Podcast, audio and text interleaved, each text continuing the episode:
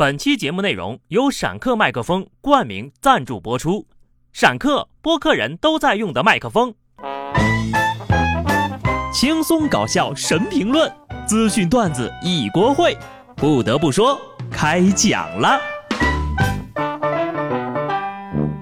Hello，听众朋友们，大家好，这里是有趣的。不得不说，我是机智的小布呀。又到礼拜一，工作要努力，钱是老板的，好心情呀，可是咱自己的。如果你工作的时候很容易暴躁，推荐你们学学下面这个妹子。广东深圳的唐女士刚刚参加工作不久，年轻气盛呀，在工作的时候呢，常常脾气暴躁，难以控制情绪，于是就想到可以敲木鱼静心，配合新买的手串，边捻边在手机上敲电子木鱼。唐女士说呢，是想在工作之余娱乐一下。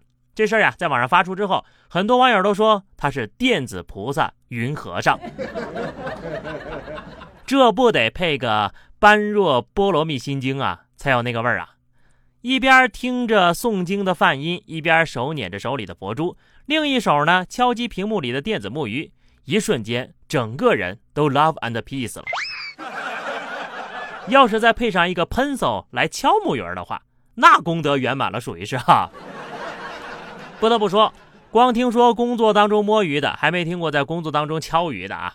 更有甚者，我听说有人还开发了一个外挂，自动敲木鱼。他敲一下，顶别人敲上一万下，功德都用不完了。其实敲木鱼呢，真的是百利而无一害啊，既平复了心情，又在工作中实现了摸鱼成就。希望开发者呢，能早点拓宽一下乐器的种类，给来个锣呀、鼓呀、唢呐呀、钟呀啥的，我也敲敲啊。等到时候吃席的呢，我就一个人就能把乐队给搞定了。虽然说上班总让人提不起精神，但是人呢一定要努力的活着。山东济南的孙先生看着螃蟹自己解绳子，随口说了一句：“你要是能解开，我就把你放生喽。”没想到呀，这螃蟹真解绑成功了。孙先生呢也信守承诺，连夜开车去附近的小湖里把它放生了。事后感慨：“连一只螃蟹都在自我救赎，任何事情、任何时候，我们都要努力呀！”听见了没有？那机会都是自己争取的。这螃蟹回去之后呀，就办个解绑培训班吧。广告词我都想好了，解绑培训哪家强？中国山东蟹不肉。从此蟹老板就是最牛的，那痞老板算个啥呀？这年头呢，不苟的人也实属罕见啊。等着吧，螃蟹精的报恩要来了。就说这哥们能处啊，和螃蟹都说话算话。如果是我呢，我也放，放锅里加葱姜蒜。不得不说。现在的动物呀，都可聪明了。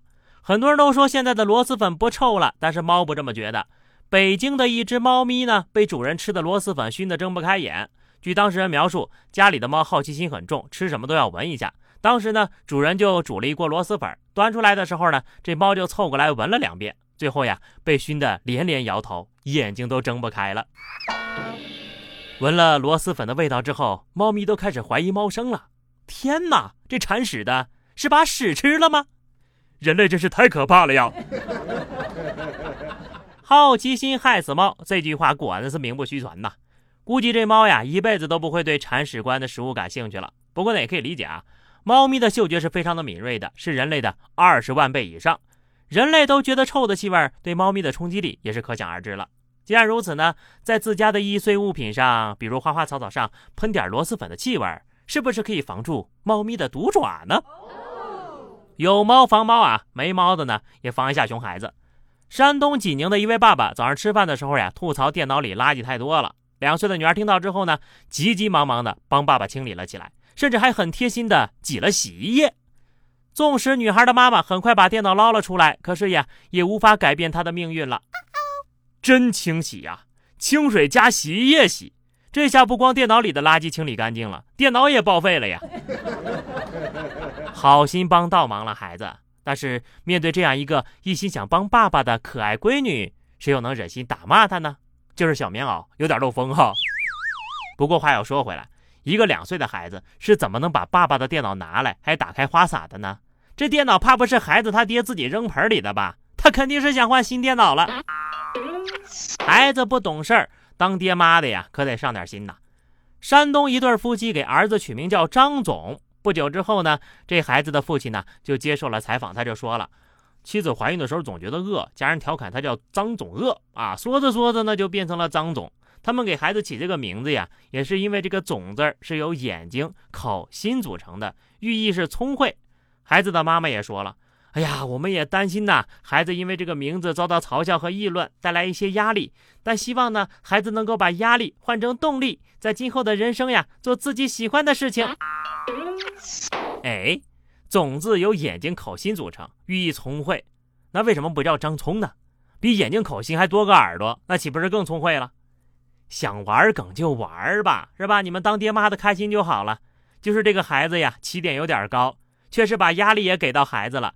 以后呀，可千万别去给人打工呀，不然多尴尬。就问下面这个骗子，他尴尬不尴尬？前不久，江苏六十三岁的洪女士购买了十二万元的基金，当地民警接到反诈预警之后呢，就告诉这个程女士呀，可能遭遇了诈骗啊。民警就立即启动了止付程序，并且上门进行劝阻。